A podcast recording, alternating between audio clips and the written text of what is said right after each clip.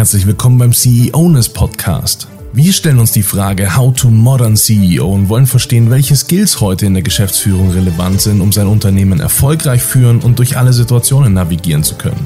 Dabei sprechen wir mit anderen Geschäftsführerinnen und Geschäftsführern und teilen unsere eigene Erfahrung und kartografieren die CEOness, um einfach mal einen Überblick zu schaffen, was heute eigentlich relevant ist. Jetzt wünschen wir dir viel Spaß bei dieser Folge. Los geht's! Hallo und herzlich willkommen zu einer neuen Ausgabe von CEOness.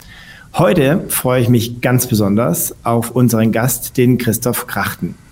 Christoph ist einer der bekanntesten deutschen YouTuber und Online-TV-Produzenten und hat viele Jahre als Journalist und Produzent gearbeitet und schon ganz früh erkannt, dass YouTube vielleicht mal was Sinnvolles werden könnte.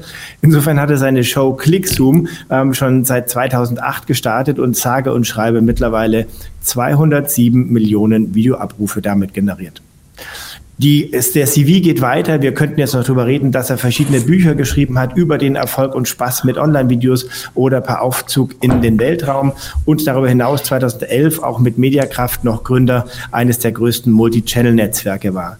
Er kennt beide Seiten, die des Unternehmers und die des Produzenten. Er redet Tacheles, entmystifiziert komplexe Themen und deswegen freue ich mich ganz besonders auf unser Gespräch heute mit Christoph Krachten. Herzlich willkommen, lieber Christoph. Ja, danke für die Einladung. Toll, dass du dabei bist. Wir haben ähm, ja schon ganz viel ähm, sag mal, von dir gehört, gelesen, gesehen in deinen Klicks und Videos. Ähm, vielleicht erzählst du uns mal ganz kurz, wie du denn damals überhaupt zu Video gekommen bist und wie das äh, bei dir angefangen hat.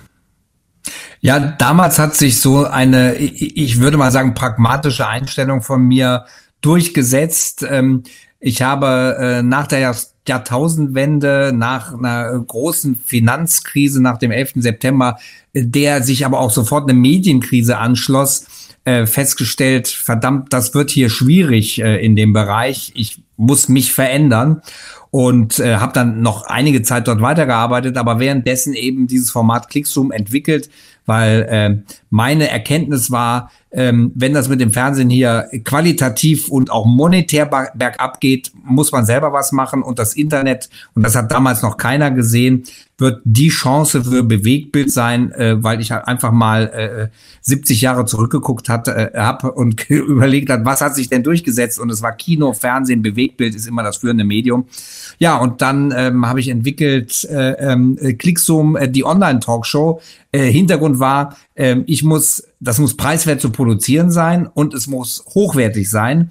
Äh, sprich, äh, äh, prominente Gäste in einem längeren Format, äh, das könnte super funktionieren. Und habe dann 2006 mit der Produktion angefangen, äh, 2008 dann mit einer eigenen Webseite äh, äh, online gegangen, auf YouTube erstmal nur Trailer geladen und dann 2009 auf YouTube gegangen und das war der stärkste Kanalstart eines Partnerkanals von YouTube, äh, den es bis dato in Deutschland gab. Sofort das meistgesehene Video an dem Wochenende, wo wir gestartet sind, der meistgesehene Kanal und selbst äh, YouTube ist da ähm, ja ein bisschen aus den Latschen gefallen und von da an ging es eben aufwärts.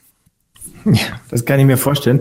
Wenn man mit so einem fulminanten Start natürlich schon startet und dann, ähm, sagen wir, ein kleiner Player wie YouTube dann schon überrascht ist, ist natürlich schon ähm, ziemlich, ziemlich gravierend. Ähm, ich kann mir vorstellen, dass du in der Zeit, ähm, wir haben gerade darüber gesprochen, du hast über 3000 Videos ähm, gedreht, ähm, natürlich eine ganze Menge auch ge ähm, gelernt hast und ähm, wir uns natürlich auch aus Sicht von CEOs fragen, wie verändert sich denn da die, die Landschaft, was verändert sich? Ähm, dieses Thema Homeoffice, dieses Thema Videokonferenzen ähm, ist natürlich jetzt hochgeschnellt im letzten Jahr.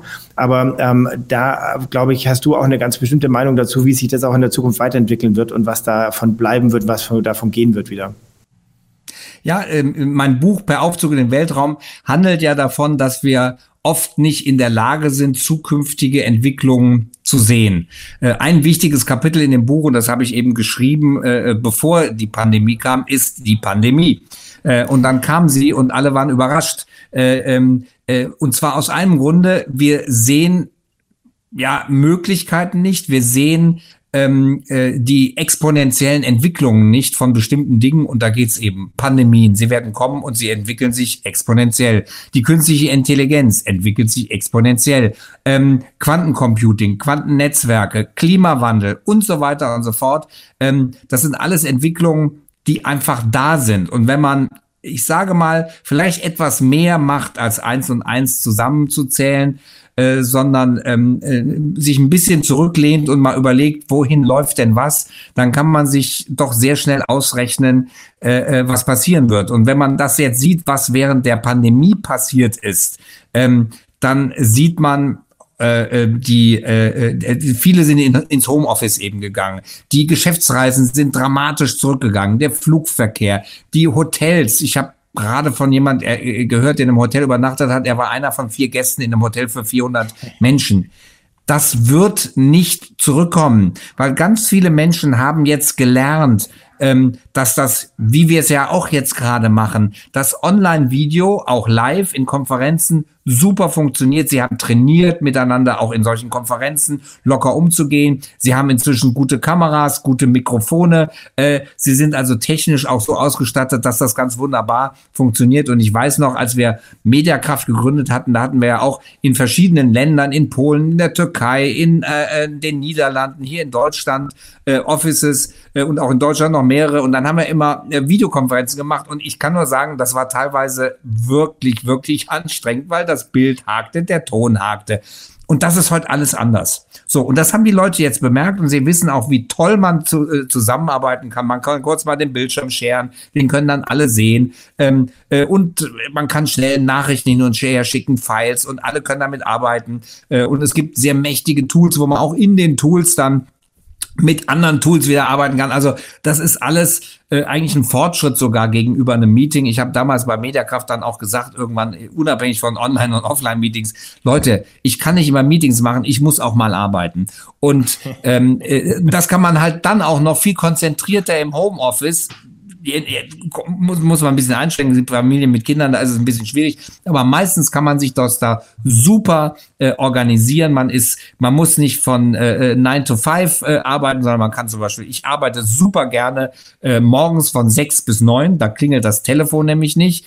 Ähm, und dann verteile ich den Rest der Arbeit über den Tag und das funktioniert super. So, und all diese Dinge, die werden bleiben. Mhm. Natürlich nicht in dem Maße. Äh, auch Büros werden wieder äh, äh, besetzt, aber es wird deutlich zurückgehen. Die Leute werden mehr im Hofoffice arbeiten, sie werden weniger Dienstreisen machen und das wird alles verändern. Wir werden, die, der Immobilienmarkt wird sich komplett umkrempeln in den nächsten fünf Jahren, weil es werden Hotels frei, es werden Büroflächen frei. Damit muss man was machen. Ähm, ich bin sehr gespannt, wohin äh, das alles läuft, aber wenn man sich mal wirklich zurücklehnt. Und das geht, gibt halt viele Thematiken. Und das war auch genau das, was ich gemacht habe, als ich damals mit Online-Video gestartet bin. Ich habe mir einfach angeguckt, wohin wird die Entwicklung in den nächsten Jahren gehen und habe eben schon im Jahr 2000 gesehen, okay, Bewegtbild wird im Internet das wichtigste Medium. Hat damals keiner für möglich gehalten, äh, weil die, die Netze noch zu langsam waren, aber die, und die Prozesse, Prozessoren zu langsam waren. Aber man hat das wenn man das hochgerechnet hat, also wer es hochgerechnet hat, der hat gesehen, dass das passieren wird. Und äh, als dann äh, äh, 2009 dieses Wochenende war, wo unser Kanal so durch die Decke ging, in dem Moment war mir absolut klar, okay, das wird ein Millionengeschäft. Äh, mhm. Und genau so ist es gekommen. Es ist anders gekommen, als viele vielleicht vermutet haben. Die YouTube äh, oder die Multi-Channel-Networks, die haben sich nicht so durchgesetzt. Das äh, online funktioniert dann doch anders. Äh, da gibt es verschiedene Gründe für, für, warum das so eben nicht funktioniert. Trotzdem ist es ein Millionengeschäft geworden. Es hat sich da ein komplett eigener Geschäftszweig äh, gebildet mit unglaublichen Umsätzen. Und das war im Jahr 2008 2009 äh, absolut vorhersehbar, dass das so passiert.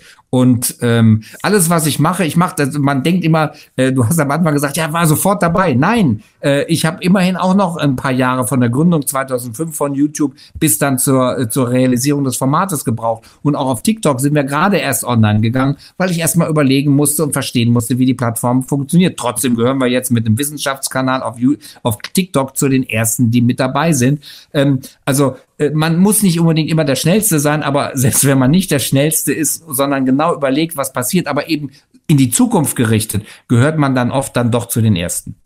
Sehr cool. Äh, Christoph, du kennst dich natürlich jetzt auch mit Technik aus. Äh, was würdest du sagen, ist es, ist es die Pflicht, dass man gutes Kameraequipment, gutes Licht hat, äh, ein gutes Mikro oder kann man einfach äh, sein Notebook äh, verwenden oder muss man gutes äh, Equipment kaufen als CEO? Also äh, zum, man muss ja sagen, hier so ein iPhone, äh, äh, ich das hat wirklich eine ganz wunderbare äh, äh Technik eingebaut. Das ist eine 4K, eine 4K-Kamera, ähm, also Kinoqualität. Es hat ein ganz tolles äh, Tonteil drin. Also das ist schon ziemlich optimal, wenn man das zum Beispiel auf ein Stativ stellt und sich jetzt kommt Licht, äh, einigermaßen vernünftig ausleuchtet, äh, dann kann das schon äh, funktionieren. Ähm, ich persönlich äh, äh, bin ein großer Fan von äh, äh, doch sehr guter Technik, die vielleicht noch mehr optimiert ist auf das. Also ich habe hier zum Beispiel, ich rede durch ein, ich schwenk's mal rein, hier ein Großmembran-Mikrofon, äh, das ich auch an einem auf dem Stativ habe, habe mir eine extra ähm, Webcam hier auch besorgt, äh, die aber dafür eben optimiert ist, mit der ich dann auch äh, hoch und runter schwenken kann. Äh, psala. Jetzt ist hier aber so, bam, bam, bam, bam. Ich habe hier ein bisschen, da, jetzt es wieder. So, ähm, also es kommt drauf an. Ich würde es schon machen. Ich glaube aber, also guter Ton ist halt wahnsinnig wichtig, sonst versteht man sich nicht. Das ist das A und O. Aber es ist halt auch besser, wenn man, äh, ich sag mal, einigermaßen vernünftig ausgeleuchtet ist. Hängt dann ein bisschen ab davon, äh, wie die Bandbreite des Netzes auch ist. Da kann man nicht immer was dran machen, weil die Provider, äh, ich sag mal, sehr äh, kreativ mit den Bandbreiten umgehen. Ich sehe mich jetzt zum Beispiel ein bisschen unscharf äh, bei euch, was äh, äh, ein bisschen an der Bandbreite liegt. Äh, da kann man dann äh, oft nichts äh, dran machen. Ähm, aber äh, ich sag mal, gutes Equipment ist schon entscheidend. Und da gibt es dann aber ganz viele Möglichkeiten, eben von einem guten Handy ähm, bis, äh, man kann natürlich auch Broadcast-Kameras und TV-Studio und so weiter äh, äh, äh, machen. Das ist aber dann das, das, das ist auch exponentiell die Kosten, die dann da steigen.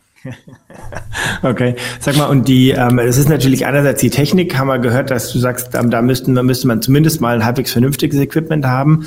Ähm, und ich glaube, das ist relativ einfach umzusetzen und für viele einfach, glaube ich, auch etwas, was sie tun sollten. Ja. Ähm, aber die, ähm, dann ist natürlich so, dass man sagt, jetzt stehe ich zum ersten Mal vor der Kamera, jetzt sehe ich mich und ähnlich wie du dann sagst, ja, jetzt habe ich mich gerade unscharf gesehen, haben viele Leute natürlich Berührungsängste auch damit, dass sie sagen, oh, was sage ich jetzt denn da oder stotter ich vielleicht oder kann ich ja. richtig ausdrücken. Ähm, wie war es denn bei dir am Anfang? Hast du irgendwie so ein natürliches Talent gehabt, sowas zu machen oder wie, wie hast du dich denn da weiterentwickelt und verbessert?